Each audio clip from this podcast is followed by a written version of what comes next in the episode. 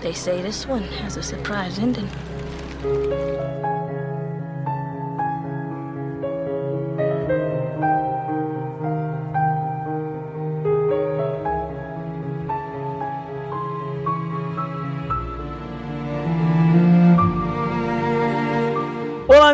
Sejam muito bem-vindos a mais um Alerta Vermelho. Eu sou o Thiago Lamônica e hoje estamos aqui para falar sobre filmes com finais inesperados. Sabe aquele filme que você vai assistindo, vai criando toda a história na sua cabeça, daí chega no final e fala: Hum, toma, tudo que você pensou estava errado, na verdade era assim, seu idiota. Então, é desses filmes que a gente vai falar hoje, que faz você ficar com a cabeça explodida. Para comentar sobre esse assunto surpreendente, está aqui comigo, como sempre, o senhor Alexandre Luiz. No final desse podcast, a gente vai descobrir que era tudo um sonho. A gente não gravou nada, é isso? É, o Davi vai gostar, né? Se for tudo um sonho.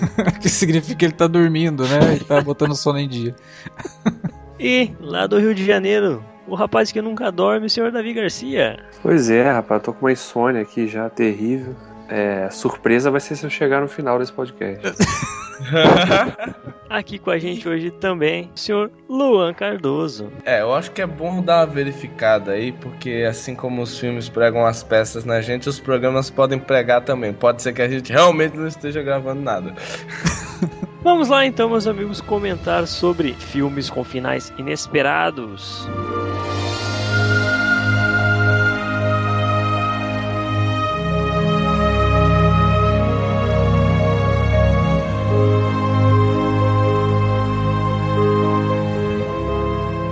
Alexandre Luiz, pelo que me contaram, esse podcast vai ter um, um formato diferente, não usual. Pois é, diferente do que a gente está acostumado a fazer, né? Que a gente sempre pega um filme ou uma filmografia, né? A gente dessa vez resolveu abrir um pouco e comentar filmes que não se comunicam entre si, né? Não são filmes que falam da mesma coisa, são filmes diferentes, mas que em comum tem essa coisa do final, daquele final que você realmente não estava esperando, né? Às vezes até há controvérsias, tem aquele filme que o pessoal sempre fala que, nossa, o final me pegou de surpresa, e aí você vira e fala, porra, mas eu já tinha sacado aquilo no começo, né? Mas aí a gente vai discutir um pouco disso também também, né? Se esses filmes, se essa lista que a gente pegou, se todos eles são realmente é, inesperados, se o roteiro leva realmente pro final, ou se o final inesperado é meio jogado e que fica meio desconexo com a história. E eu queria dizer o seguinte, né? Tem muitos filmes com finais inesperados que a gente já comentou em outros podcasts, né? Psicose, aquele filme do David Fincher, né? O próprio Seven, mas o, o Jogo da Vida, né? São filmes também com finais que você não espera, ele muda tudo que você acha, né? nos últimos minutos. E que esses filmes, obviamente, não vão entrar de novo aqui. A gente resolveu pegar alguns filmes que a gente nunca falou aqui no, no, no Alerta Vermelho e que provavelmente até mereceriam um programa só deles. Mas pra gente não ficar muito fechado nessa coisa de podcast sobre um filme só, né? A gente resolveu é, puxar do nosso gosto aqui alguns filmes dentro desse tema. E aí nós vamos fazer mais ou menos igual o que a gente faz com os podcasts de trilha sonora. Né? Uma rodada, cada um puxa um filme, aí termina uma rodada, volta né, no primeiro e cada um vai puxando um filme novamente. Cada um puxa dois filmes Vamos discutir oito filmes no total e a gente espera que vocês curtam. E a gente espera também que vocês tenham assistido todos os filmes que a gente vai discutir, já que nós vamos contar o final do filme. E se não assistiu o filme, já fica de dica também, né? Pois é. Exatamente. A gente deixou aí no, no, no, post a lista dos filmes que a gente vai comentar. Então, caso algum desses filmes, quando a gente começar a falar do filme, você, ah, esse filme eu não vi. Aí você pula ou para de ouvir o podcast, vai lá, assiste o filme, volta e continua ouvindo. Dependendo da resposta também, né, da galera que estiver ouvindo, a gente pode fazer como a gente faz com as trilhas, né, um volume 2, né? Lógico.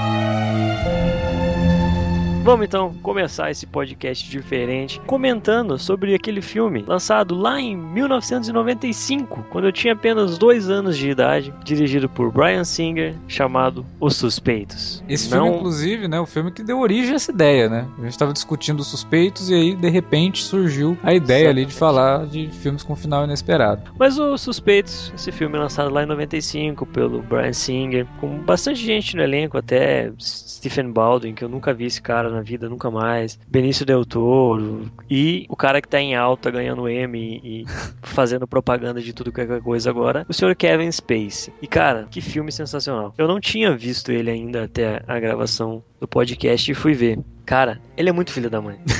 Ele É. constrói. Ele, primeiro ele já, ele já começa o filme, joga todos os suspeitos, no caso, os usual suspe- suspects, dentro da cadeia, tipo, com todos os estereótipos que cada um podia ter, cara. E você não conhece nada deles. Você chuta a característica de cada um de acordo com o que. o jeito que eles falam ali, né? Leem aquela, aquela frasezinha. E, cara, dali vai desenvolvendo, desenvolvendo, desenvolvendo. Daí chega na metade do filme, mais ou menos, você fala assim: Ah, tá, eu acho que ele é o cara. Ele é o cara, ele é o cara, ele é o cara. Todo quietinho na dele, sempre fora da situação de confusão. Ele é o cara que cai ser Sousa. Daí chega no final do filme, pum, mostra, não é, cara. Aponta tudo pro outro. Aponta tudo pro pro McManus lá. Você fala, caramba, velho, aqui que tava o final inesperado. Daqui a pouco ele vira de novo e fala, não, você tava certo, era ele mesmo. Mas é engraçado, você chegou a, a desconfiar do personagem do Kevin Spacey? Sim, então? bem, na, bem no, no- quando ele chega já no interrogatório, porque ele é Uhum. muito fora do, do grupo, sabe?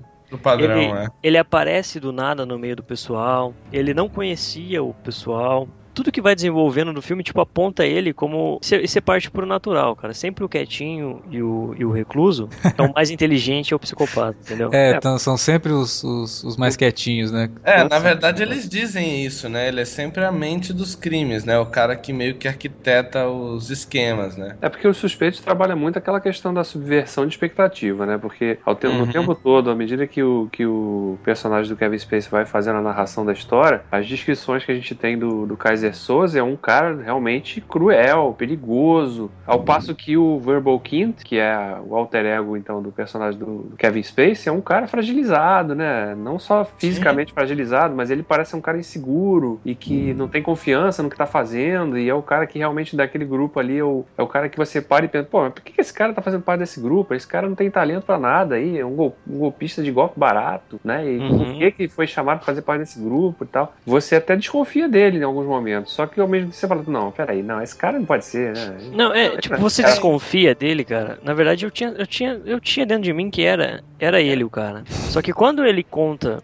quando cai a ficha do policial e ele junta todo o quebra-cabeça apontando pro Keaton, você fala, caramba, como que eu não vi isso, sabe? É, eu acho que a ideia do, do, do Singer e do roteirista, o Christopher McQuarrie, é justamente isso que o Davi falou, é a subversão da expectativa, porque você tem um personagem que em determinado momento você começa a ficar com dó dele, né, que é o, o Verbal Kint, né, que é o Kevin Spacey. Porque você vê que ele sofre bullying dos outros, né, ele, ele tem esse problema, tem uma, uma, uma deficiência física, né, que já, já deixa ele fragilizado, e que aí, conforme o filme vai passando, você vai sentindo cada vez mais, e até quando ele chega no final, que ele fala que ele se escondeu e tem todo aquele momento, eu lembro que a primeira vez que eu vi, eu fiquei com dó do cara, assim, assim, porra, coitado, né, o cara não, não é essa a vida dele, ele é só É. um, uma- ele é só aplicar golpes, né, não é um cara pra estar no meio de uma uma batalha com metralhadoras, né, e tudo mais, no cais do porto. Até não é não cara. Eu não sei, cara. Quando eu vi o filme pela primeira vez, assim, eu, eu, eu olhei pro Kevin Spacey e eu falei assim, pô, eu acho que talvez ele seja a surpresa do filme, porque ele tava roubando muito a cena. Mas aí eu falei, não, eu acho que é porque o Kevin Spacey é muito bom ator e aí o Brian Singer não conseguiu domar ele ali, e aí o cara meio que tá roubando a cena nesse sentido. Só que aí, cada vez mais, só me reforça, a partir do momento que o cara joga o, o personagem ali do Verbal, meio que contando a história e tudo mais, aí eu falei, essa é a grande sacada dele, porque o cara que tá contando a história, ele vai omitir que ele é o Kaiser Souza, logo, ele não vai contar pro, pro policial é, o que realmente existe, ele vai jogar as peças para que o policial monte o quebra-cabeça dele e diga que outra pessoa é o Kaiser Souza. Então, assim, logo na metade do filme eu já tinha quase certeza de que o, o, o Kevin Spacey era o, o- a grande surpresa do filme. Deixa eu perguntar um É. negócio pra vocês. Quando vocês assistiram ao filme, vocês. O Thiago, lógico que já sabia, porque a gente colocou em pauta esse no podcast de finais Uhum. inesperados. Mas quando vocês. Né, no caso, o Luan e o Davi, alguém falou pra vocês que o filme tinha um final inesperado? Vocês já foram assistir Não, o filme não. com isso? É, não, eu só vi o filme mesmo, tá? Era um-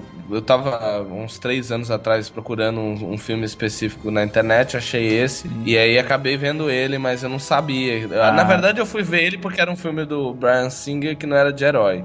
Uhum. Então eu falei assim, pô, vou ver o filme. E aí, na verdade, nem foi tanto que me surpreendeu. O que me surpreendeu mesmo foi a motherfucker atuação Kevin Spacey, aquela cena que o pé dele tá andando e ele vai ajeitando o pé, que ele é genial pra É, caralho. não é só isso, né? Quando a câmera mostra o rosto dele, ele muda totalmente É. de expressão, né? Ele manda muito bem, ele manda muito bem. É, eu, eu vi, eu particularmente vi o filme em 96, eu vi um ano depois do lançamento. Home video e tal, e, e naquela época eu não tinha nem, eu nem conhecia o Kevin Spacey. Esse Kevin Spacey que a gente tem hoje, que a gente sabe que é um ator, que é um cara realmente marcante, né, nos papéis que ele faz. Eu não tinha essa, nossa, essa visão do Kevin Spacey na época que eu vi. Então, realmente, o filme pra mim foi 100% surpreendente. É. Ele realmente era um, o, único, o único ator que eu conhecia, os, do- os, os únicos dois que eu conhecia eram o Gabriel Byrne e o, e o Benicio Del Toro. Os outros, assim, o Kevin Pollak muito pouco e o, e o, e o Kevin Spacey realmente. Então, pra mim, o impacto foi muito grande, porque eu de fato vi aquele cara como o, o sujeito fragilizado, realmente. É, exatamente. E quando chega no final, É. você vê que ele tava o tempo todo brincando com, aquele, com aquelas peças do quebra-cabeça, fazendo aquela misturada, misturando, como se estivesse pegando dois tabuleiros distintos e colocando peças e, e fazendo com, com que o policial realmente tentasse juntar tudo, né? É, eu, eu vi o, o filme mais ou menos nessa época. Você assistiu em 96, eu devo ter assistido em 97. Também não conhecia o, o Kevin Spacey, assim, não tinha visto nada de relevante com ele. E só reconheci muito, assim, o Gabriel Byrne, o Chess Palminteri e o Benício Del Toro também. E pra mim o filme foi total surpresa no final. Eu, a primeira vez que eu vi, eu não esperava de forma alguma que o Kevin Spacey seria o, o Kaiser Souza, né? A última frase que ele fala no final do filme, e que resume o filme, né? Resume o personagem dele realmente, que é aquela coisa de que o grande truque do diabo é conseguir convencer o mundo de que ele não existe, né? É, e é genial. isso que o personagem dele faz, né? O tempo todo no filme. Então, é realmente um, um momento assim de catarse muito grande que você, caramba, olha o golpe que o cara deu em, em todo mundo. Né? O cara enganou bandidões, enganou a polícia, né? E vai se safar. É, é uma, É, uma frase é. do Baudelaire, inclusive. O, eu, eu acho que realmente foi o impacto que eu tive, então foi justamente por causa disso. Por ir assistir o filme sabendo que ele tinha um final inesperado. Você ficava. Daí Qual que vai ser, né? esperando Qual que qual é a vai surpresa? ser. Então você fica mais atento pra tentar achar o, aonde vai ter a viravolta. Então, por isso eu devo ter sacado o, o personagem do Kevin, o Verbal, ser o cara antes e ter ficado surpreso com a revelação de que seria o Keaton. E daí mais surpresa ainda mostrando que não era ele, era, era realmente o Verbal. Pra mim, eu acho que é o, é o roteiro do Christopher McQuarrie, de longe, o, o melhor roteiro que ele já fez, assim, porque ele consegue pegar um monte de personagens, né, totalmente distintos uns dos outros, consegue fazer a narrativa ficar bem fluida, sem ficar inchada ou sem personagens sobrando, né, todos eles são importantes ali, e é realmente muito bem escrito, e o Brian Singer, porra, é o primeiro filme do cara, e a estreia, aliás, nos anos muito bem. 90, né, teve muita estreia de diretor, né, Paul Thomas Anderson, Brian Singer, o Tarantino, Wes Anderson, são diretores que estão aí hoje, né, gigantes, né, e que surgiram com esses filmes pequenos. Suspeitos tem um orçamento de 6 milhões de dólares. Não, é baixíssimo, né? É um filme que estreou lá em, em Sundance, né, em É o custo de um episódio de Game of Thrones. custo do episódio de Game of Thrones, É. olha o nível. Foda isso. É, e o cara consegue mas fazer eu- um filme tão bem construído, tão bem amarrado, né, e tão bem dirigido. sim. O Brian Singer também tava no Sabe o que eu achei ele doido, mano? O, o Giancarlo Esposito. Ele, cara, ele era muito diferente.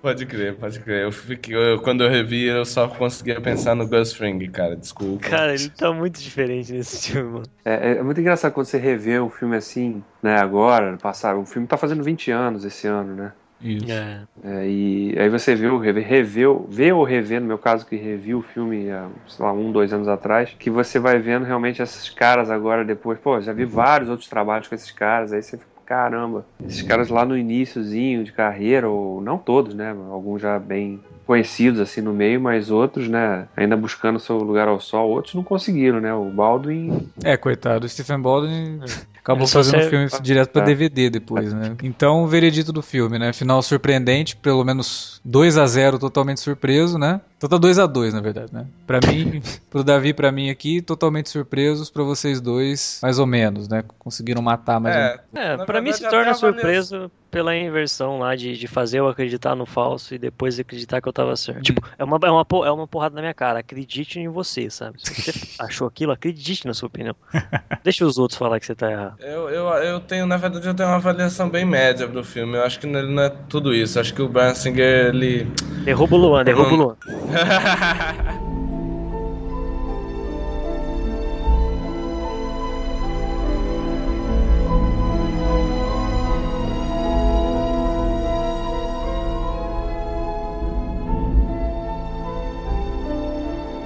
Pois é, o meu, meu filme aqui dessa rodada é um filme que eu assisti no lançamento, na época que saiu, na época que saiu em home video, né? Alguns meses depois de ele ter saído no cinema, ele já vinha com essa aura de final surpreendente. Então eu já, já vi o filme imaginando que eu seria surpreendido no final. Que é O Sexto Sentido, filme que não é o primeiro filme do Shyamalan, mas é o filme que lançou o nome do Shyamalan no, no, no circuito hollywoodiano, né? Que colocou uhum. ele no topo ali como um, um puta diretor e um diretor muito é, promissor, né? Que poderia fazer grandes filmes ao, ao longo do, do, do, tempo aí com esse... Tudo começou com o Sexto Sentido. Um filme com Bruce Willis, com a Toni Collette, com o Haley Joel Osment, né? O garotinho que só conseguiu fazer isso depois meio que sumiu aí. Surpreendeu muita gente pelo é, Bruce Willis fazendo um papel mais dramático. Né? A gente até gravou um podcast recentemente sobre os Doze Macacos, né? Então foi um filme que a gente até citou nos Doze Macacos quando saiu o seu sentido. O pessoal, porra, mas o Bruce Willis nunca teve tão bem. Mas nos Doze Macacos ele já havia mostrado que sabia trabalhar em filmes que não fossem só um filme de ação, né? E no seu sentido é,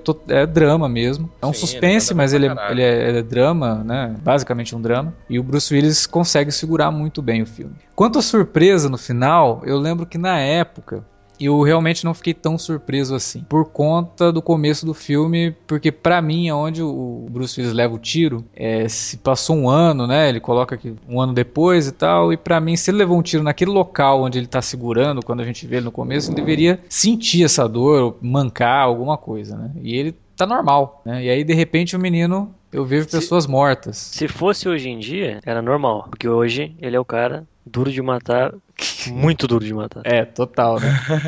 isso para mim ficou meio esquisito. Eu, eu, comecei a encarar isso como uma falha do filme, e depois, quando o menino começa com aquela coisa, igual eu vejo gente morta, e aí tem toda aquela coisa dele, algumas cenas, a, a mulher dele, né? Ele tá conversando com a mulher, a mulher não olha para ele, aí eu comecei a juntar as peças, e quando chega no final, eu, puta, tá, já tinha sacado isso, né? Mas eu lembro que realmente na época foi um filme que foi muito falado, né, que era surpreendente, não sei o que, e eu gosto bastante do filme. É um belo thriller psicológico aí, né? O Shyamalan uhum. realmente dirige o filme muito bem, tem boas sequências, é, muito inspira algumas muito inspiradas. E é um filme, mas é um filme que para mim não, sabe, ele ficou com essa aura de, de final surpreendente. Eu acho que até o final acaba roubando um pouco o próprio clímax do filme, né? Ele ele transforma o final surpreendente, a revelação de que o Bruce Willis é um, é um fantasma, no clímax do filme, quando na verdade o clímax ele é momentos antes, né? Que é quando o menino uhum. Resolve, ó, você, se você vê gente morta você vai virar. Aí, aí o filme eu acho que ele se perde um pouco, porque fica uma coisa assim, ó. Não é caça-fantasma, né? É psicólogo de fantasma. Então, se você vê gente morta, vai conversar com os, com os fantasmas lá e. Né, vai que eles é, só querem é. bater um papinho. Não, o que eu acho do Sexto Sentido, assim, eu gosto bastante do filme também. Acho que o final é, é um final surpreendente, se enquadra realmente nessa categoria que a gente está abordando. Mas é um desses filmes em que quando se discute, quando se começa a falar do sexto sentido, você acaba que o filme acaba sendo resumido ao seu final. Então você tende é. a diminuir muitos aspectos, os outros aspectos dramáticos que a história aborda, né, do, do trauma do garoto, da dificuldade dele no relacionamento que a mãe não entende porque é que o filho é daquele jeito. E o próprio relacionamento que o, que o personagem do Bruce Willis tem com a, com a esposa, o tinha, né? Essas coisas acabam sendo jogadas totalmente para escanteio quando você começa a falar do filme, ah, é o final do filme, que ele tava morto. Caramba, é, aí parece que o filme é só isso, não é mais nada, entendeu? Então, é. esse é um problema. Assim, porque o, o final do filme acaba é, sobrepujando, né? Ele acaba diminuindo demais o resto da obra. Então, é um problema para mim, assim. Embora eu goste bastante do filme. Não, é um, é, isso acontece muito em vários outros filmes, mas nesse é um filme que acontece, tipo, pra caralho isso. Tanto que assim, o filme para mim, ele, ele não. De final é, surpreendente, ele não tem nada, porque todo mundo só falava dessa porra desse. Então, assim, nem perguntaram para mim. Várias conversas de amigo, todo mundo. Porra, mas, cara, vai dizer, você sacou que ele tava morto? Você sacou que ele tava morto? Aí perguntaram pra mim, eu falei, cara, eu não vi o filme. Pô, meu, como assim, mano? Cara, os caras até, tipo, na época, ligando pra outras pessoas pra falarem que eu não tinha visto o filme. São cinco anos atrás. Nossa, então que, já vi. Bizarro. É, Sofreu bullying. Então, assim, é, sofri bullying porque. Não, na verdade, eles queriam contar pra todo mundo que tinham estragado um filme pra mim, velho. E aí depois. Aí eu demorei pra assistir o filme, eu fui ver uns três anos atrás o filme. Tanto que eu acabei percebendo mais as outras coisas interessantes que o filme tinha, justamente isso que o Davi falou, mas final para mim não tinha nada de surpreendente porque eu já tava observando o filme como quem assiste ele pela segunda ou terceira vez. Então, o filme não teve esse, essa coisa super surpreendente para mim, mas é um filme de uma de uma direção muito apurada, assim. As cenas em que o, o, os fantasmas vão aparecer, a, a, a, tensão que ele constrói com, com planos mais tortos, com cores, é, é, primorosa. É um filme muito interessante em vários sentidos e a construção do personagem, exatamente isso que o Davi falou, é muito inteligente. Me lembra muito um filme que eles estão falando bastante agora, que é esse The Babadook, que é um filme que ele trabalha nessa questão do horror, justamente nessa, nessa questão do, do garoto e a relação que ele tem com a mãe, que cria ele sozinho e, e enfim, é, existe uma construção para poder chegar nisso. E é uma coisa que a gente até falou no, no, no podcast do Christopher Nolan, né? Uma das coisas que acaba com o Inception é aquela porra daquele negócio lá do peão caiu, não caiu que acaba com, com o filme, né? Faz com que a apreciação dele não seja correta no caso do sexto sentido. É isso de todo mundo ficar falando que o cara morreu no final, o cara morreu no final. Então é um final surpreendente que acabou fazendo com que o filme talvez não fosse tão surpreendente assim, né? É, hoje em dia todo mundo já sabe disso. Não tem como ninguém falar é. do sexto sentido sem já, já, já não vir com essa informação de que o Bruce é. Willis está morto, tá ligado? É uma piada no mundo todo isso. É. é. Mas para mim o que ele, o que ele, ele começa a se perder mesmo quando ele vira pro menino e. Ah, então tá, você fala com 20 mortos, então quem sabe você devolveu o que as pessoas mortas querem dizer para você e quem sabe elas só estejam querendo conversar. Né? Essa é a, é, é a dose do Eminati. Vamos ver se o espectador está ligado. é, mas aí, aí eu acho que fica uma coisa muito. Ele quebra muito o que você tá esperando. E com uma coisa meio de clímax, sabe? Mesmo, assim, não... Sério mesmo? Que o filme vai acabar só com o menino fazendo as pazes com a mãe porque ele conversou com a avó morta? E aí é só isso? Né? É... Porque ele, ele vai criando toda uma atmosfera pesada, um negócio assim, e de repente ele resolve lá com o menino chegando e olha, eu vim aqui porque tua filha morreu e eu tenho uma fita para te entregar que ela pediu para entregar e tal. Ele vai lá, resolve um crime, né? E depois uhum. com, com a cena da mãe, que é uma cena bonita, uma cena muito bem construída e muito sim, bonita, sim. a cena dele no carro com a mãe. Mas acaba ali, né? A história do menino acabou ali. E aí vamos uhum. para o Bruce Willis. Agora vamos para a revelação. Tum, tum, tum. Vamos lá. Ó, oh, o Bruce Willis estava morto o tempo todo. Ei, e aí cara. você fica naquela. é, o, o final ele é realmente maior do que o filme porque o filme se perde, né? E aí você vê que é por isso que ele precisava ter aquele final, porque se ele terminasse só com o menino fazendo as pazes com a mãe, porque ele falou com a avó, já era, né? Então tinha que ter realmente um, um, final grandioso. Mas eu concordo com o Luan, ele é muito bem dirigido. É só o roteiro que não, não trabalha muito bem o, a, a, própria ideia mesmo. Chegar no final e ter alguma coisa um pouco mais palpável ali pra, pra uhum. você trabalhar. É um dos bons filmes de 1999, um ano fabuloso uhum. pro cinema né? Mas dos bons filmes de 99, eu não acho que o Sexto Sentido seja um dos melhores. Eu colocaria. É isso que eu ia falar. Então, então é isso, assim. Eu sei que muita gente adora o filme, deve estar me xingando por, por eu estar falando isso.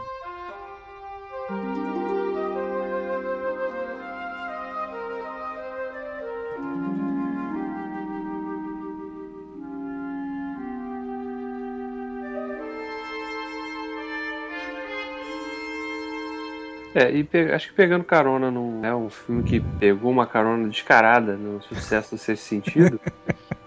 um filme que foi feito dois anos depois, dirigido escrito pelo Alejandro Amenabar, que tinha dirigido, fez muito sucesso com, com a versão original do Vanilla Sky, né, o Aberto Zorro. E, e aí ele resolveu fazer um filme que é um filme de suspense, quer dizer, é um filme dramático, 90% do, da história é um filme dramático sobre a relação de uma mãe que foi abandonada pelo marido que foi pra guerra e tem dois filhos pequenos e tá numa casa isolada.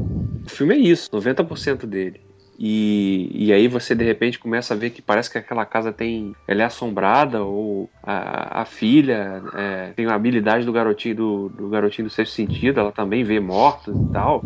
Ela diz que conversa com, com, com, com um garotinho, não sei o que. Mas o interessante do, do, de todo a, toda a construção dos outros, para mim, é que ele faz justamente a inversão da coisa, né? Ao passo do sexto sentido, o personagem do Haley Joe Osment, ele via os mortos, nesse filme quando se revela no final que aquela família, né, a mãe e as duas crianças estavam mortas, eles eram os fantasmas e alguém é que conversava com era um outro garoto que conversava com a menina, né? Um garoto vivo que É, conversava com a menina. Então a subversão total, surpresa realmente. Quer dizer, ao longo do filme você vai tendo algumas dicas, né? É um filme que, que brinca muito com o conceito de pista e recompensa. Se você Uhum. presta atenção de fato ao longo da, da trama, você começa a falar: hum, tem alguma coisa muito estranha nessa porra aí. Porque de onde que esse pessoal veio trabalhar na, na casa assim, né? Essa casa isolada pra cacete, num lugar, não tem nada, né? Essa família e essa, o comportamento da mulher também, né? Muito. O fato das crianças não. Ela dizer que as crianças não podem é, tomar luz solar, né? Tem ficar sempre num ambiente totalmente mergulhado em sombra, né? Que é, Hum. inclusive, um, um dos aspectos técnicos que eu gosto bastante desse filme. Eles realmente trabalham muito com, com luz e sombra o tempo todo. Puta né? fotografia. Fotografia muito boa, muito bem cuidada, realmente. Esse aspecto é um aspecto realmente muito marcante no filme. Então, você, ao longo do você vai tendo algumas suspeitas, né? Quando o marido reaparece do nada, por exemplo, né? o marido que, que teria supostamente ido pra guerra e estava sumido há muito tempo, ele volta e fala que tem dores de cabeça constantes, né? Tem uma dor de cabeça. E ele fala pra ela, uma das primeiras coisas que ele fala pra ela é que, olha, eu tenho uns sangramentos aí de vez em quando. E fala só isso, mas não mostra nada disso. Aí você fica, porra, que estranho esse negócio. né? Aí você começa a suspeitar aqui, suspeitar ali, o papo da personagem da Fiona Flanagan, né? A, a, a coroa lá, a senhora que é, faz a governanta, contratada também, o comportamento dela, você fica, porra, é muito esquisito isso. E aí chega no final, realmente, culminando com a revelação que aquela família estava morta. A mulher, na verdade, tinha matado os dois filhos. Ela só ficou em depressão profunda, porque foi abandonada pelo marido, que não voltou da guerra, e aí resolveu dar cabo e não percebeu que tinha morrido e que ela era só uma alma penada junto com os dois filhos. Morando naquela casa que, de fato, tinha gente de verdade morando. Os É. fantasmas da casa eram pessoas que estavam morando lá. Exatamente. Eram os fantasmas. Eu, eu gosto mais dele do que do seu sentido. É, eu gosto dessa ideia de as pessoas que vão para casa, né? Que na verdade estão morando na casa, compraram a casa, são a- o, o pavor da coisa. Eu acho isso, essa ideia bem, bem sacada, assim, bem, bem, bem legal. O legal do filme, na verdade, é que ele, é bem temático, né? Então, quando você tem a revelação de que ela matou os filhos e tem todo o negócio do, do, do porquê ela tá sozinha, né? Então ela ficou maluca e tal. É, o filme trabalha muito com a ideia, assim, de culpa católica, né? De, olha, uma consequência de uma guerra mundial. Então ele é muito, muito temático, muito forte no que ele tá querendo dizer, que é uma coisa que o seu sentido meio que falha, né? No final é só uma, Aham. uma coisa assim de let it go, né? E olha, você tem que, enquanto você tá vivo, né? Você tem que resolver as coisas enquanto você tá vivo, porque senão você vai morrer e vai ficar aí preso, vai se transformar numa alma penada. E ali não, ela meio que tá pagando por uma coisa terrível que ela fez, justamente por uma coisa que ela é, né, mostrada no filme como uma, uma, uma- uma católica fervorosa, assim, né? Bem devota e tal. Então é um filme que trabalha esses temas muito bem e eu acho que a revelação dele é um pouco mais é, eficiente do que a do seu sentido, mesmo com todas as dicas. Que dá que o seu sentido também dá um monte de dica, né? Depois que você já sabe do final, quando você Aham. viu o filme, você percebe que ele tá dando dica a todo momento. Ah, o lance do, do frio, né? O frio tá relacionado com uma alma penada, então toda vez que ele aparece na cena, alguém sente frio, né? Ou é a mulher dele, não sei o que e tal. Ele te dá a pista também durante o filme todo. Mas eu, eu gosto muito do- dos outros. Acho, acho o Amenábar um bom diretor, gosto bastante do Abre los Ojos. O- Os outros, assim como um filme de suspense, um drama também né, psicológico, suspense psicológico, funciona melhor, assim. Mesmo que tenha sido uma ideia que, obviamente, ele não teria feito esse filme se o seu sentido não tivesse feito sucesso, né? Tal- talvez até feito, mas sem muito alarde, né? E o filme fez uma É, boa bilheteria lá nos Estados Unidos. Uma grande vantagem dos outros em relação ao sexto sentido é que, diferente do sexto sentido, o final, surpreendente dos outros, não, não é maior do que o resto do filme. É, todo, todo o trabalho que é feito para contar a história daquela família, a relação deles, né, conflituosa ali, a filha que é meio contestadora, a mãe que é, como o Alexandre falou, tem traz toda aquela coisa da, da- do tradicionalismo católico e tal. Isso é muito bem trabalhado no filme. Então você, quando o filme termina, você fica caramba, né? Estavam mortos e tal, mas você ao mesmo tempo não, não diminui toda a importância do que foi contado antes. Porque é um estudo de personagens, né? Sim, Ele exatamente. faz um estudo de personagens de toda essa família. Então, é, você, você, durante todo o filme, você se apega a isso, né? Você quer saber o que vai acontecer com a família. Já no seu sentido, você tem uma questão, você se distancia muito do personagem do Bruce Willis. Até por conta de, dele ser um cara meio frio mesmo, né? É. E a mulher, e aí quando ele coloca a mulher dele dando sinais de que estaria traindo, entre aspas, o personagem, aí você se distancia mesmo. né? Você quer saber mais do garotinho, ver o que vai acontecer com ele. Mas nem tanto também, né? Não, não num nível tão grande quanto nos outros.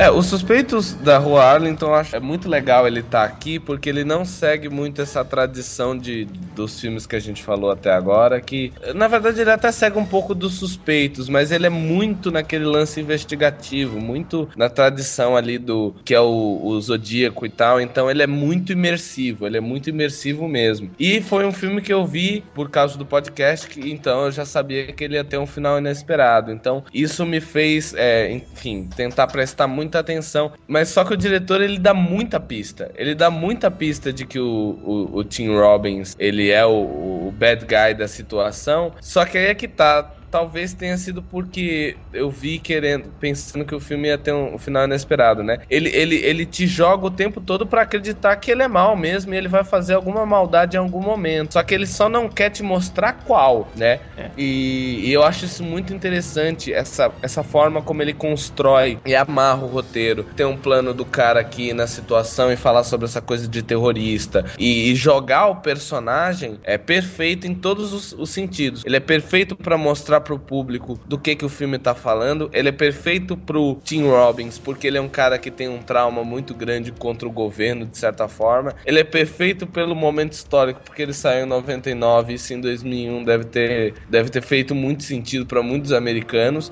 É, enfim, ele é, ele é um filme que ele é, ele, é, ele é muito bem costurado, tanto internamente como externamente, né? Coisas que não é, dependem do filme. Mas é um filme muito inteligente e o clímax grande final, ele ele não é construído para destruir o filme, porque a importância do filme é toda a construção até ali. E o lance da bomba é muito genial. Eu, de certa forma, desconfiei naquele momento ali, em que ele, em alguns momentos do filme, que como poderia ser um final inesperado, que como era um final inesperado, ou ele tava sonhando e a mulher dele nem morreu, ou sei lá, porque a segunda de mulher dele morreu, ele ficou muito paranoico, ou alguma coisa do tipo.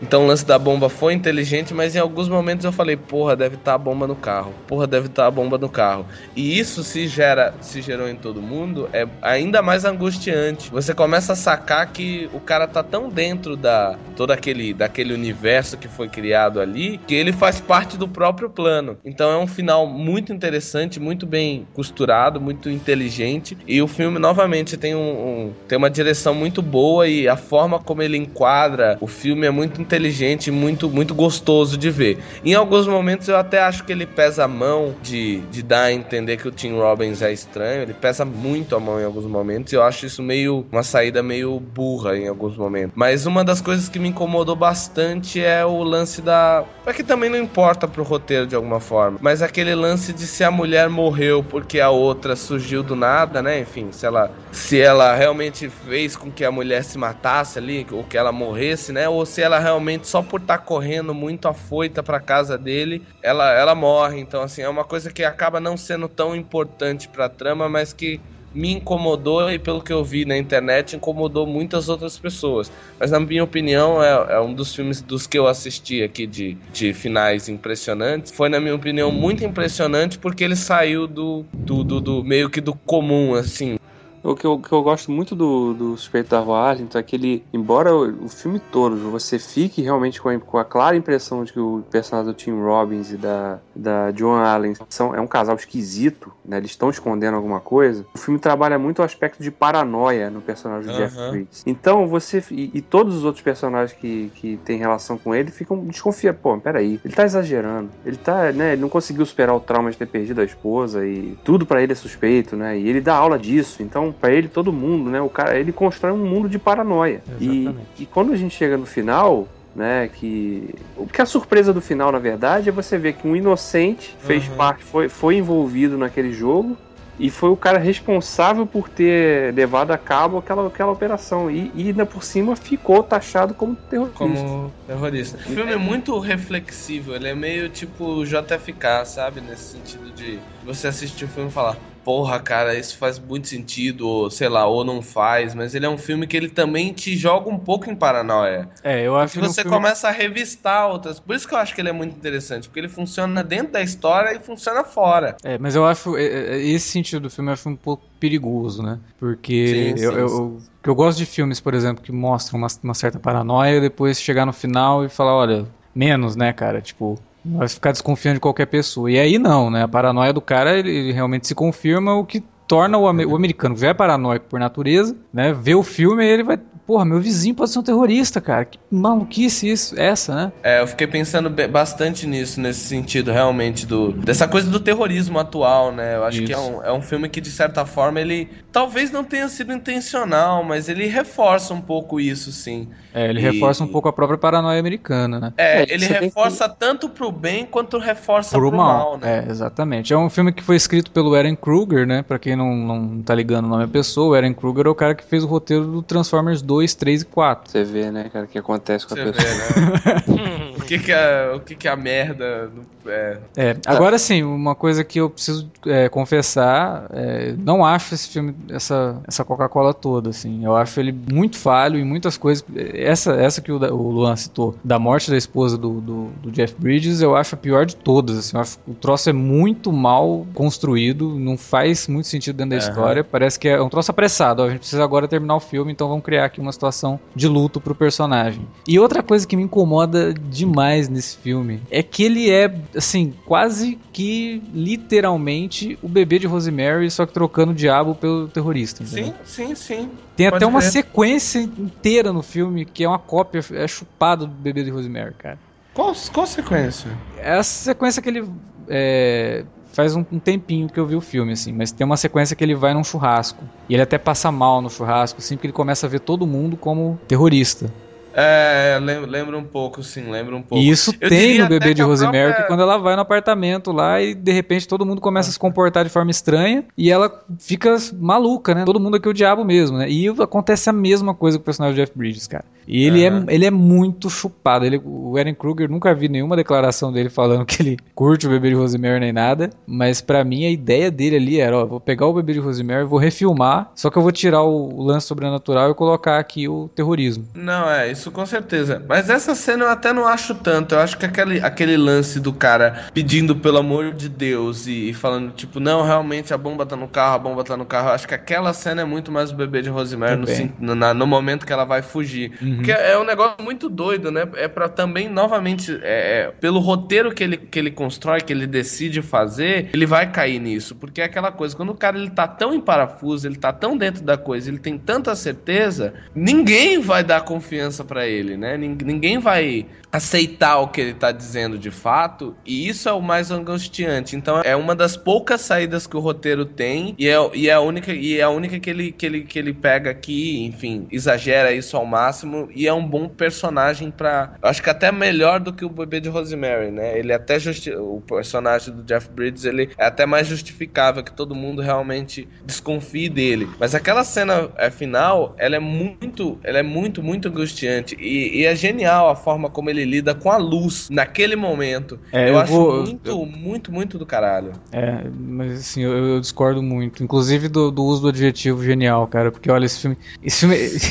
ele não é tão bem dirigido assim, cara. Ele tem muitos problemas. Eu acho que tem, ele tá tem, nessa tem, lista sim. porque o final, o final dele salva. Por conta do, de todo o lance de, olha, além de tudo, né? Além do cara contribuir com a explosão, ele ainda acaba se tornando o terrorista, né? Então, uhum. para mim, o que salva é o final, porque o filme em si é muito problemático, cara. Ele tem problemas, assim, grosseiros de, de, de, de direção putz, cara, não dá. Tanto que o diretor, né, do filme, o ah. Mark Pellington, né, uhum. ele, logo depois do Suspeito da, da Rua Arlington, ele fez The Mothman Prophecy, que é outro filme, uhum. assim, cara, chamar The Mothman Prophecy de, de, de, de problemático é até um elogio. Sabe? Pra mim, ele, não, não, vale eu... só pelo fim. Eu, não, eu não, não, não, consigo ver toda essa Coca-Cola nesse filme e acho ele mal dirigido mesmo, assim, confuso, bagunçado. Parece que muita coisa ficou de fora na, na, na, na montagem e coisas que não deveriam ter faltado. Uhum, eu concordo que ele tem seus problemas sim, mas eu acho que essa cena final, é, a, a, a, forma como ele utiliza a luz, eu acho bem não é, usual, né? As pessoas não usariam dessa forma.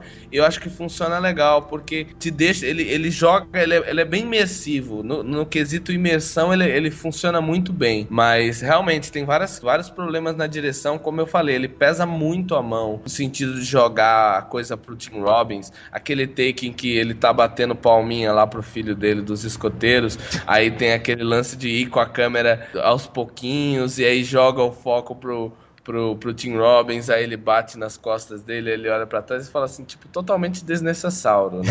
Tem vários momentos assim que você fala, pô, não precisava disso.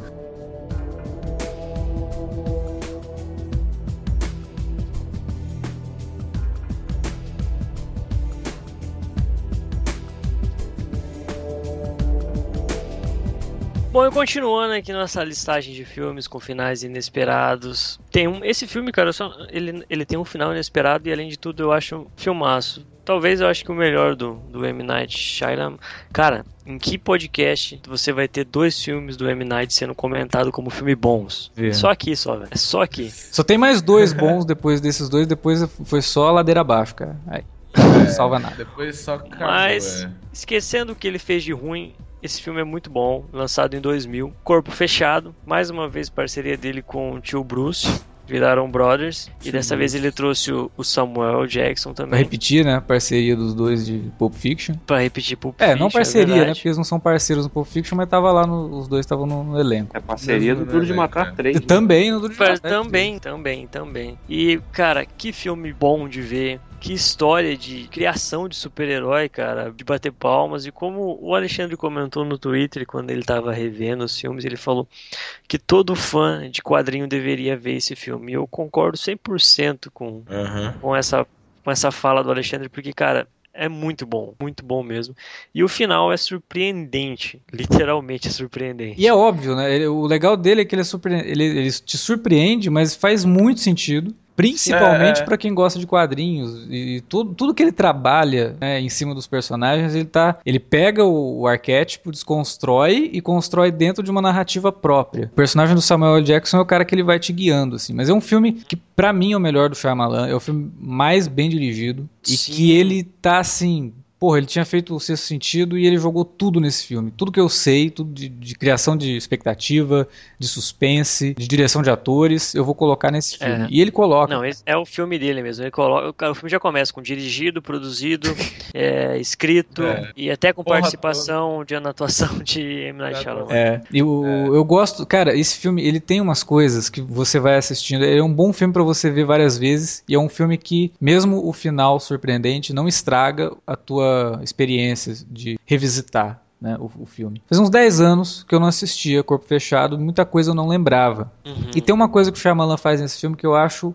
lindo de ver, que é assim que Hum. você vê que cada cena do cara foi milimetricamente pensada pra fazer sentido dentro do que ele queria te mostrar do personagem do Samuel L. Jackson. Do, do Bruce Willis também, mas do Samuel L. Jackson principalmente, assim, porque Uhum. ele já começa o filme com o nascimento do Elijah, né? Uhum. Mas tem uma particularidade na cena do nascimento, e que ela vai se repetir mais duas vezes, pelo menos, com o personagem Elijah, que é a cena do nascimento é vista através de um espelho. Não, eu, ia, eu acho sensacional isso, cara. Não só com ele. Então, mas olha só, aí depois ele vai mostrar, ele dá um salto no tempo, ele vai mostrar o Elijah criança. A primeira vez que você vê ele criança ali, um- ele tá no reflexo da televisão. Uhum. E fica um tempão no reflexo. Tempão. E aí já corta pro Elijah adulto, na loja que ele tem, né? Na galeria de arte que ele tem de quadrinhos. E ele tá vendendo um quadro, né? Um quadro raro de história em quadrinhos. E ele tá também refletido na moldura do quadro. Três, três vezes que ele aparece, as primeiras três vezes que o personagem aparece, ele tá refletido. Ele é chamado de Mr. Glass. Né, porque ele quebra fácil como vidro. Isso é só na primeira leitura. E, é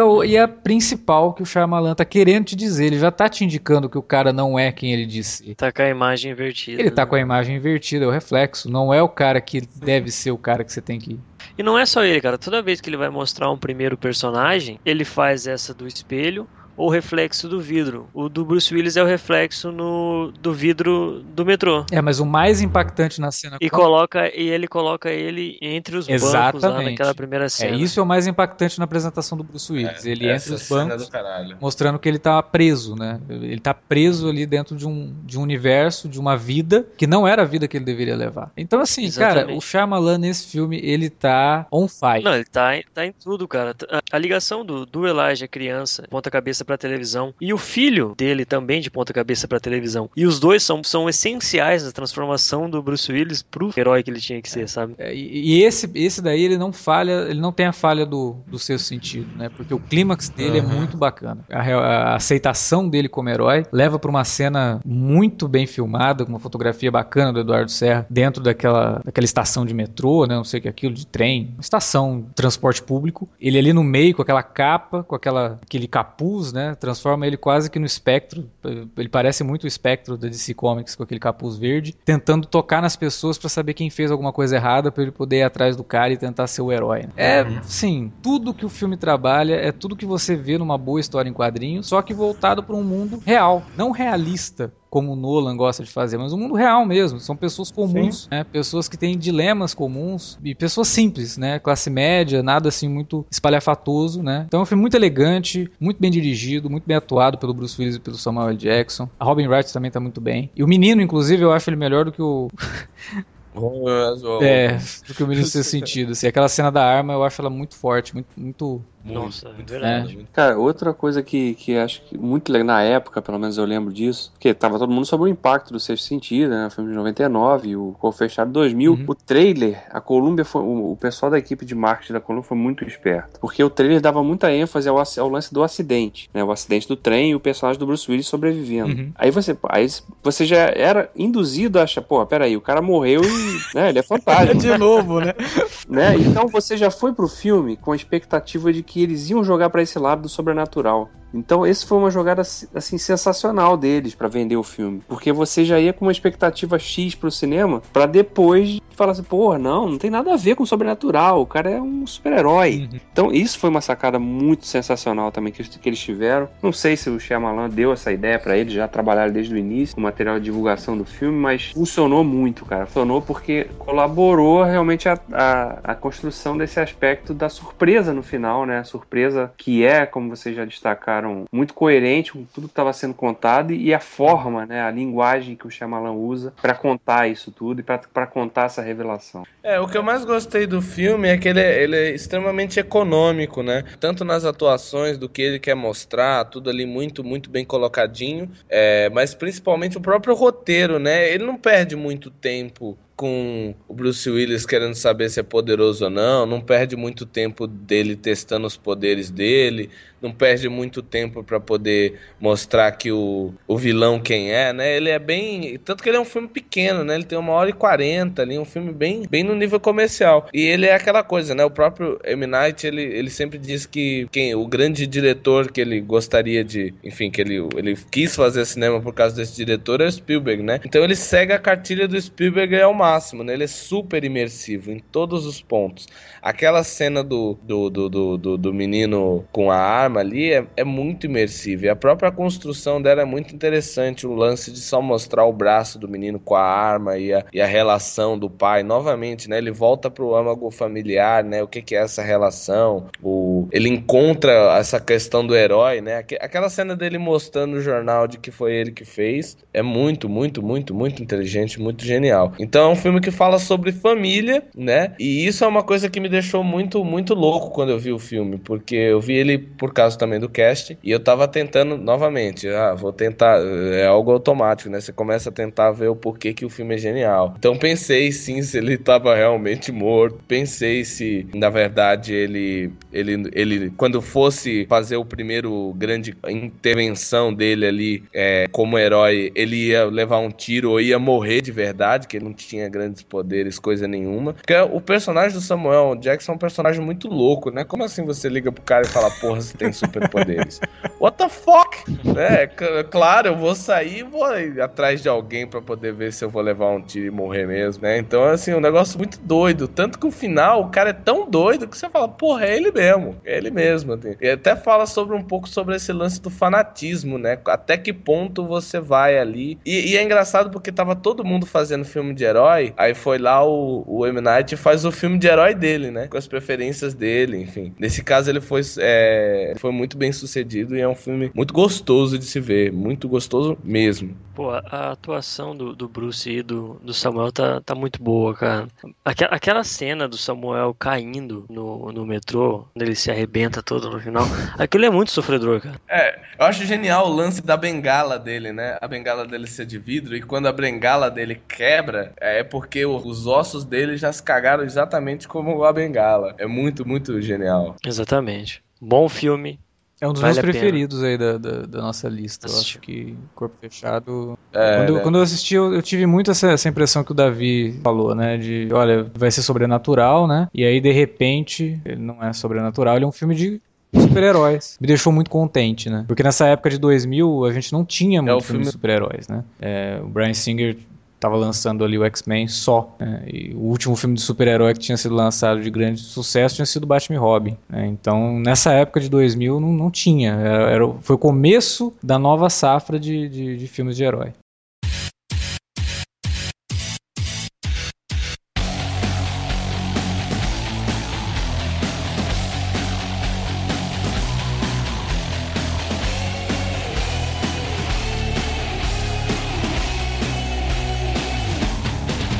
Bom, minha última escolha, né? É um filme que eu gosto muito também. Acho ele. É um filme difícil. Não é todo mundo que chega no final e fica satisfeito. Conheço muita gente que assistiu Psicopata Americano e quando chega no final, o cara, ah, não acredito que é isso, que bosta, não sei o quê. Mas é um filme que eu gosto bastante porque. Primeiro, porque o principal dele não é o fim, né? E o lance do final ser surpreendente é justamente por isso. Tudo que eu contei aqui não teve o menor significado, não significou nada, né? Não valeu de nada tudo isso. Porque ele trabalha justamente com o vazio, né? Ele tá mostrando uma geração totalmente vazia, totalmente preocupada com a aparência, né? Com a textura do cartão de visita, Ter, né? é com ter, né? Com, Com quanto ter. de dinheiro que eles vão ga- ganhar Ter e ser, né? né? E que aí você começa a ver esse cara que de repente se transforma num psicopata, matando todo mundo. O que, que é isso que tá acontecendo, né? É, o cara faz toda uma crítica à sociedade ali e de repente chega no final ele percebe que não matou ninguém. Tá todo mundo vivo, todo mundo bem e que era tudo a cabeça dele. É, a vida dele é tão chata quanto a Exatamente. gente acha que é, né? realmente. Então é um final que ele Acho subverte tudo. Né? Ele, ele- ele é realmente um filme subversivo, porque ele não é simplesmente o final surpreendente que, nossa, que maravilha. Não, é o final que você fica puto. Eu não acredito que eu fiquei duas horas assistindo esse filme e agora ele vem me dizer que não matou ninguém, né? Foi tudo da cabeça dele? Como assim? Mas tem uma mensagem ali, né? É, até porque no próprio, quando, enquanto você assiste o próprio, fala,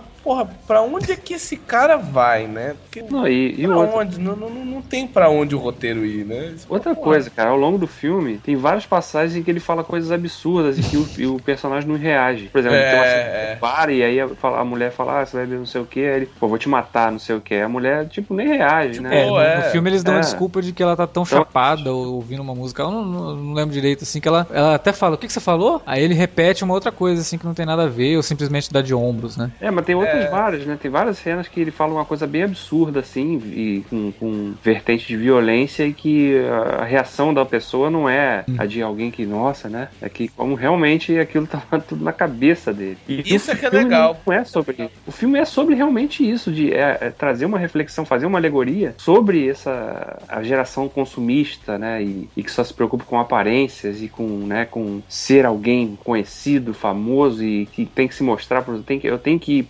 participar de happy hours. Não, e ele, ele as gosta de se ver me até fazendo sexo, né? A cena que ele tá lá fazendo sexo com a menina, Sim, ele olha pro é. espelho, começa a fazer pose, assim, cara, que maluco. É, na, ver- na verdade ele Exato. tá excitado porque ele tá se vendo, É, tipo, né? olha Não- que esse físico que eu trabalho ali, todo né? dia, né? É, um- é um filme É, aí que o. Christian Bale tá excelente nesse filme. Foi o filme que quando eu vi É. esse filme na época, já, já existia boato de que ele poderia viver o Batman, né? E eu até assisti com uma amiga minha, a gente brincou, falou, pô, o nome do cara é Bateman, né?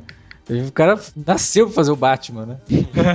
Mas fora a brincadeira, assim, todo o lance de como ele, ele tem duas vidas, né? E como ele é diferente na, na, na frente dos outros e ele tá pensando outra coisa, aquilo ficou muito na minha cabeça. Eu falei, porra, esse cara realmente ele, ele faria um bom Batman por conta disso. E uma das grandes sacadas do Batman do, do Bale é justamente essa, né? Dele viver esses três personagens, o Bruce Wayne, que todo mundo vê, o Bruce Wayne dentro de casa e o Batman. E, e ele consegue trabalhar isso Aham, muito sim. bem, assim, de trabalhar esses personagens psicologicamente perturbados. Até porque ele é meio maluco, né? É. É, literalmente, ele é. O Bale não é muito bom na cabeça. O que eu mais gosto do filme filme é justamente isso, ele se apoiar em uma, em uma coisa para poder te dar pista. Esse negócio que o Davi falou de as pessoas não reagirem muito bem, essa própria cena da menina que ele tá com o negócio de pregos atrás da cabeça dela e fala: "Porra, como ela não notou, né? Tipo, isso não faz muito sentido. Tem muitas coisas que aos poucos não vão fazendo muito sentido e essa é a, é a grande sacada. Mas a, abertura do filme, cara, ela, ela, ela, ela é o filme em si. Se você assistir três vezes a abertura, você saca o que é, que é o filme. Aquele lance de começa os pingos no fundo branco, e aí você fala, porra, sangue, né? E aí, na verdade, é só o cara montando um prato refinadíssimo. Você fala, pô, é genial, assim, é de uma, é de uma grande sacada, porque o, o filme é isso, né? O que, o que ele quer que você veja, na verdade, não é bem o que é, e que é tudo muito do modo como a gente achava que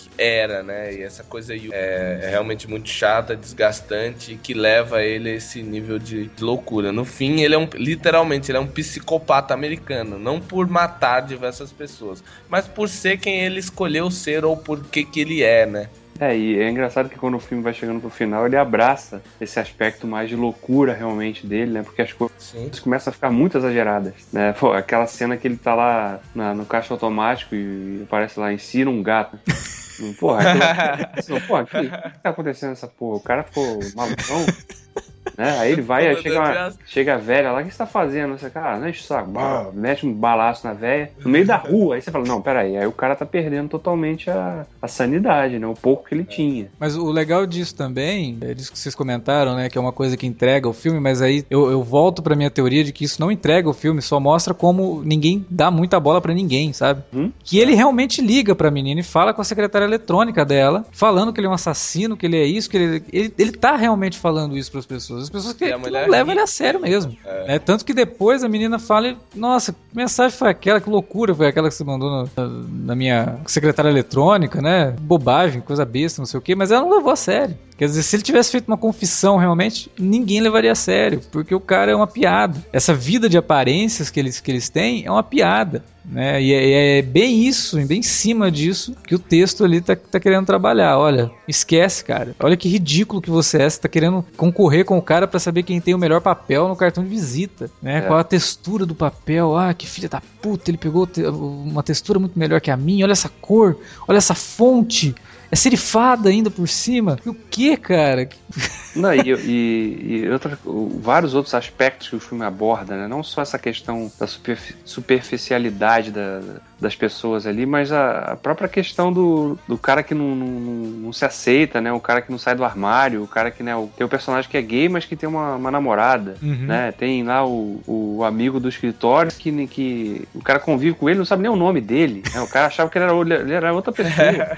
então, quer dizer, essa, essa, as relações são muito superficiais e isso tudo que são, são vários temas que o filme explora, né? Através da insanidade desse personagem, né? E, e isso torna o filme muito rico. Eu não sei, vocês chegaram a ler o livro? Filme é baseado no livro, né? É. O, o livro do, do Bret Easton Ellis, né? O, no livro, inclusive, o ator até fala, né, que na época ele ficou surpreso porque o, os caras acabaram direcionando o filme para essa surpresa final de que aquilo era tudo da cabeça dele. E no, no livro isso fica mais claro à medida que você vai lendo a história. Não é uma surpresa do final do livro, né? É diferente do filme que joga isso mais pro final, embora te dê dicas de que tem uma coisa muito esquisita acontecendo ali. É, mas aí é uma escolha da diretora, né? Que é. pega e fala, vou fazer um filme de gênero. Uhum. Todo mundo vai achar que isso aqui é um filme de gênero, um, um, suspense, né? Alguma coisa assim, que na verdade tô querendo dizer uma outra coisa e aí a hora que chegar no final o cara vai ver que não é isso. Uhum. Então ela, ela, foi muito esperta em adaptar isso para cinema. Ela realmente fez uma adaptação para cinema. Ela transformou isso num filme aparentemente de gênero. Não sei se vocês ficaram sabendo que o FX chegou a, a discutir, né? Uma série, né? Fazer uma série do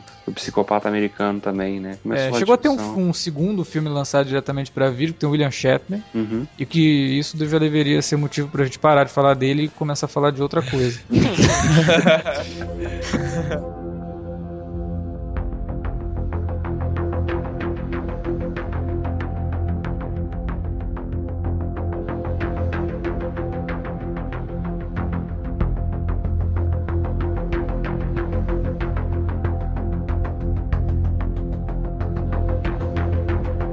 a minha segunda escolha, filme que eu infelizmente não vi quando foi lançado, um filme recente, filme de 2014, e eu não vi quando ele foi lançado. Eu fui ver por ocasião da gravação desse podcast. Uma indicação do, do Alexandre, né? O Predestinado, que é um filme com protagonizado pelo Ethan Hawke. É até difícil de falar, porque assim, de todos os filmes que a gente está discutindo aqui, esse é o filme que realmente você deve assistir. Se você não assistiu, você deve assistir. Não leia, não, sabe? Vá ver assim no escuro mesmo, para você ter o, um processo de imersão 100% e, e de fato ser surpreendido com a revelação final né, que, que, amarra toda a trama do filme. Mas como a gente avisou lá atrás que esse podcast ia dar spoiler, né, não vou ficar me segurando aqui também, né. Então, O Predestinado, ele é uma história, assim, é, é, é, um, é uma obra de ficção mesmo, é um filme de ficção, você tá vendo, envolve viagem no tempo e todos, toda a questão paradoxal que, que envolve viagem no tempo, que a gente já viu em tantos outros filmes aí sendo tratadas, né, e é um filme que basicamente envolve isso, tá, é viagem no tempo e paradoxo. Só que a grande revelação dele,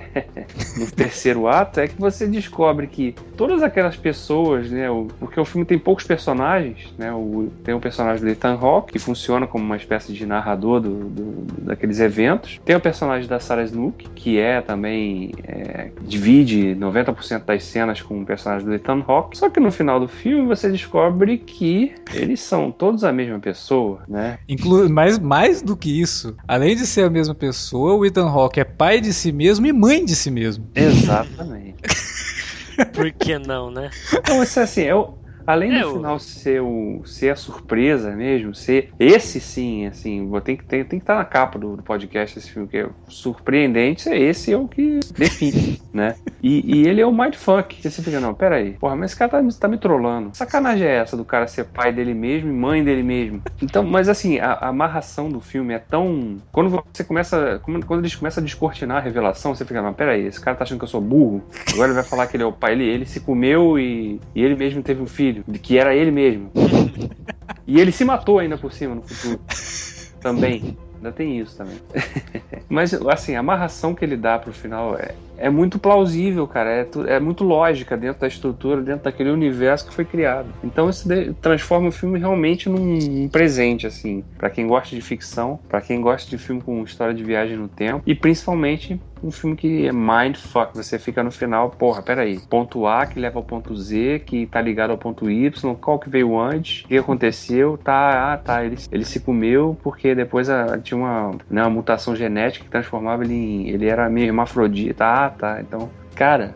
É, eu, eu, devo confessar que quando eu assisti Predestinado, vocês, vão achar que eu tô zoando, mas assim, nos primeiros cinco minutos do filme eu matei a, o segredo do filme. Para mim tava muito óbvio o que que era. Só que como o Davi falou, o filme é tão bem construído e ele consegue amarrar tão bem e o que me chama muito a atenção é a atuação da Sarah Snook. Uma bela revelação, assim, não, não conhecia, nunca tinha assistido nada com ela e ela para mim foi uma revelação. Uma boa atriz que ela consegue fazer dois personagens, né, opostos e que na verdade são a mesma pessoa e que funciona muito bem. A menina realmente é muito boa. O Ethan Hawke tá bem também, mas ela é o grande destaque do filme. E eu gosto muito de história de viagem no tempo, e eu gosto também da, do design de produção do filme, assim, a criação do, dos períodos em que o filme se passa.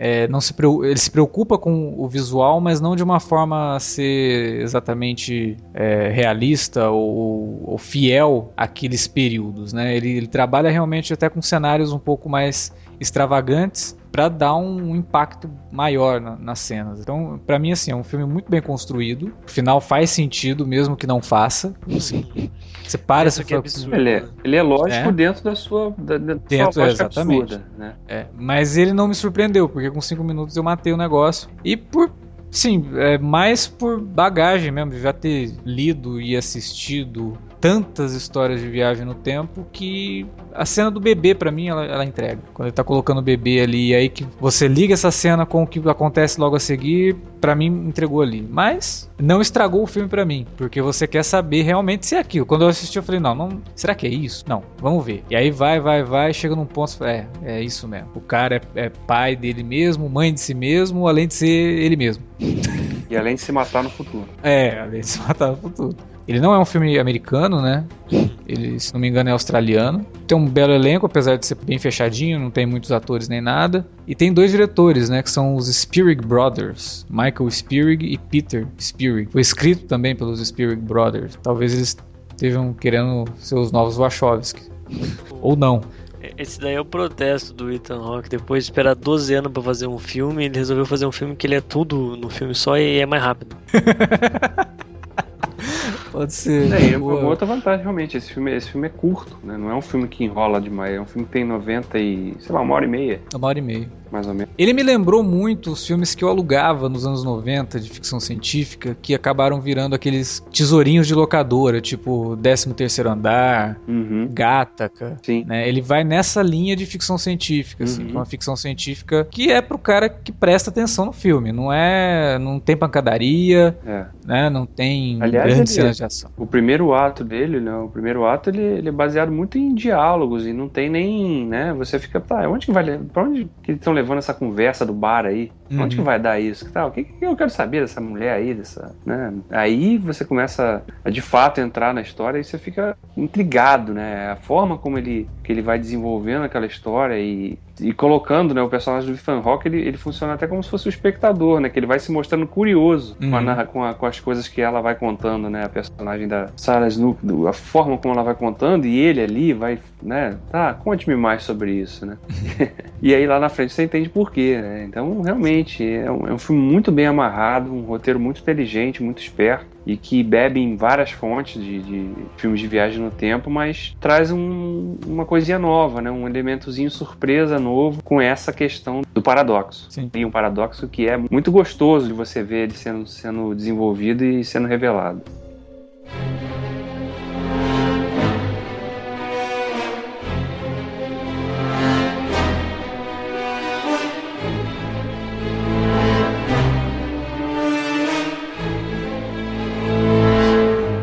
Então, cara, eu caio na minha mão novamente um filme que vem da tradição das coisas que o Polanski fez nos anos 60, né? Esse, se o suspeito da rua Arlington é tipo muito bebê de Rosemary, o operário é totalmente The Tenant lá, o, o, o inquilino. É até tipo o inquilino, o operário, mas enfim. É, eu acho que é um filme que é muito, muito interessante. Assim, eu, eu gosto particularmente de algumas decisões estéticas do filme que, na minha opinião, ajudam legal, assim, a, a, a contar a história. Uma delas é a questão da arte e a própria fotografia, que cri- cria um clima muito legal. O fato do Christian Bale estar muito magro é uma coisa que encobre o filme, né? Todo mundo vai ver o filme porque o Christian Bale tá magro, porque o Christian Bale tá horrível. É um negócio que poderia até ser pior, mas até que ajuda bastante o filme. Ele é um filme que ele vai bem nessa, né? Do cara que tá entrando na paranoia ali, você acha muito estranho determinadas coisas, mas ele é um filme que você vai descobrindo junto do personagem. E eu acho que isso é muito gostoso no, no sentido da imersão. Eu vi o filme num momento engraçado, eu vi ele numa virada de ano, no, justamente dia 31, em que eu tava tipo, cara, foi um ano que eu tava muito cansado, eu tava muito mais magro do que eu realmente sou. E eu tava muito cansado, porque foi um, o final de ano que eu passei muito aperto, assim, de fazendo muita coisa ao mesmo tempo.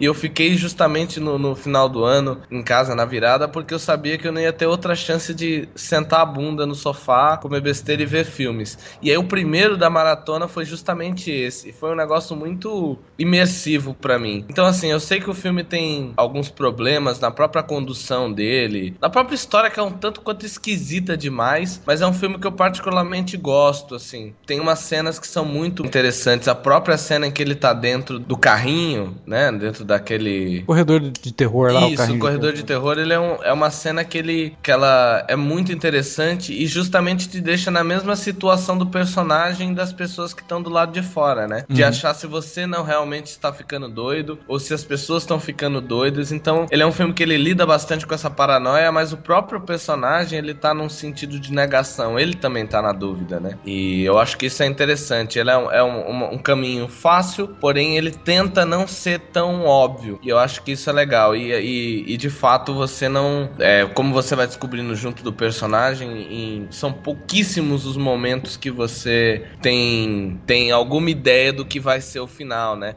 Tem até alguns takes que quando você vai ver de novo, você vê que na própria cena do, do, do carrinho, ele, ele coloca pequenos fragmentos da cena em que ele atropela o menino, né? O, lance da, da, da, da caixa d'água e tudo mais, em, em, vários pequenos momentos. Só que aquilo é tão subliminar que não tem nenhuma possibilidade de você sacar ali. Então é, é, é, muito interessante. Então é um filme que é gostoso de você ver pela primeira vez e depois de você assistir de novo e ver que o, o diretor ele te entregou o filme em vários momentos, só que seria impossível de você sacar de fato, né? Eu acho que isso é, é muito legal. Esteticamente é um filme muito, muito bonito e muito econômico. Ele usa as coisas, a linguagem em prol da história dele, né? Do que ele queria contar. É, e se você trabalha numa metalúrgica, não enfia a mão dentro da máquina para trocar peça nunca, tá? Nunca, nunca, nunca. É, eu, eu, vejo o operário muito disso que o Luan comentou, né? É, ele é muito rico em termos de imagem, porque e ele é bom de ver duas vezes. Assim. É bom de ver a primeira para você ver qual é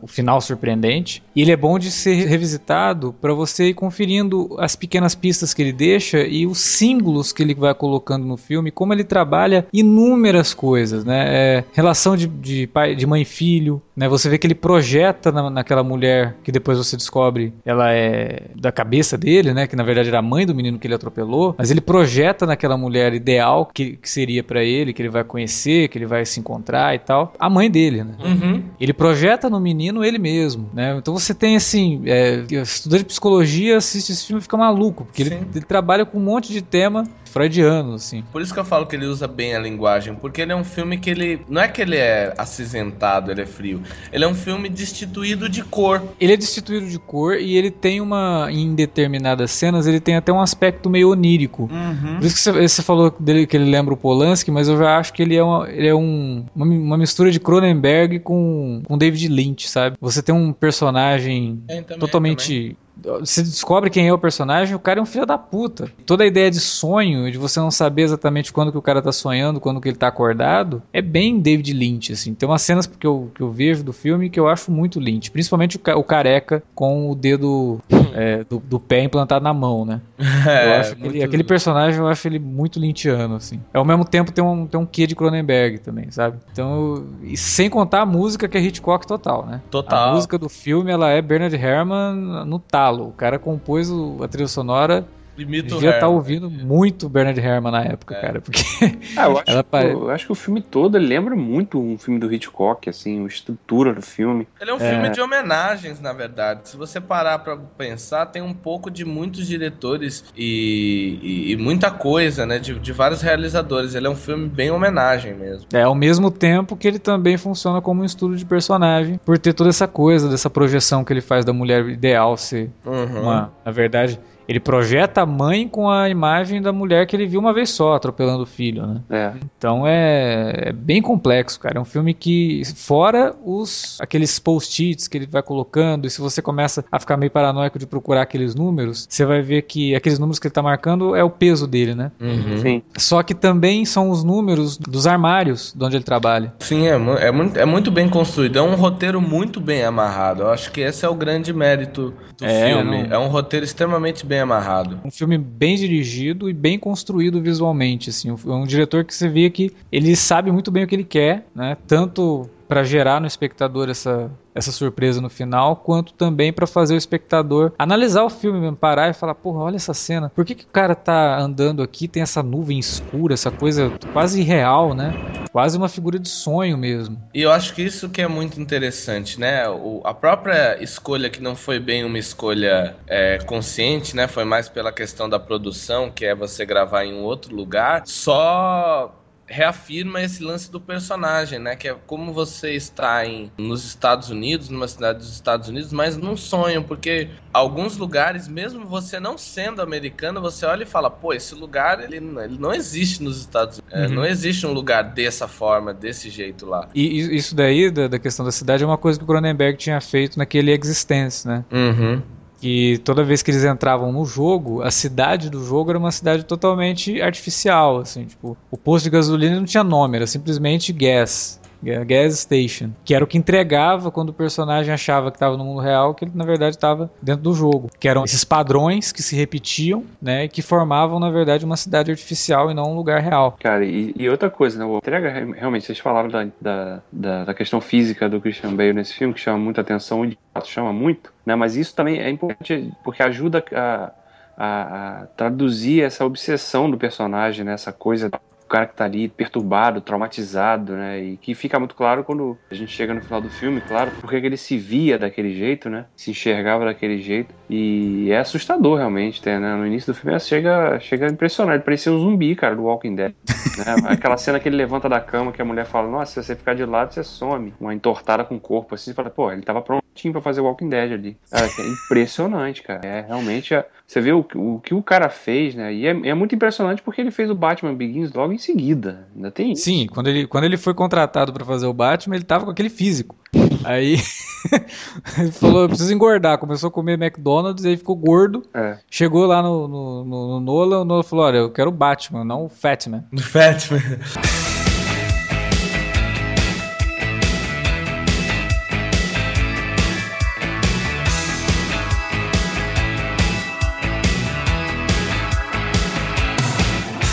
Então era isso, meus amigos, que a gente tinha para comentar sobre finais inesperados. Claro que tem mais filmes com mais finais inesperados que deixa a gente de surpresa. Como o Davi falou lá no começo, quem sabe uma hora dessa não aparece um volume 2 aí desse podcast. E claro que a sua sugestão será muito útil. Então utilize sua via de comunicação com a gente. Diga o que você acha desses filmes que a gente comentou aqui. Se você também foi pego de surpresa por algum desses finais. E quais outros filmes que você também lembra que tem finais surpreendentes que poderia estar em pauta num possível volume 2? Utilize a área de comentários aqui do post do podcast, que sempre está disponível para você entrar em contato com a gente e também nos outros meios que o Alexandre conta para você agora. Só mandar um e-mail para a gente no alertavermelho@cinealerta.com.br ou lá nas redes sociais no facebook.com/cinealerta ou no Twitter no arroba cinealerta. Manda um recadinho para a gente lá nas redes que a gente fica muito feliz quando vocês dão um feedback, né? Afinal de contas, é bom saber que existe alguém ouvindo. Sim, é sempre muito interessante, muito útil essa informação pra gente, meus amigos. É isso e até a próxima.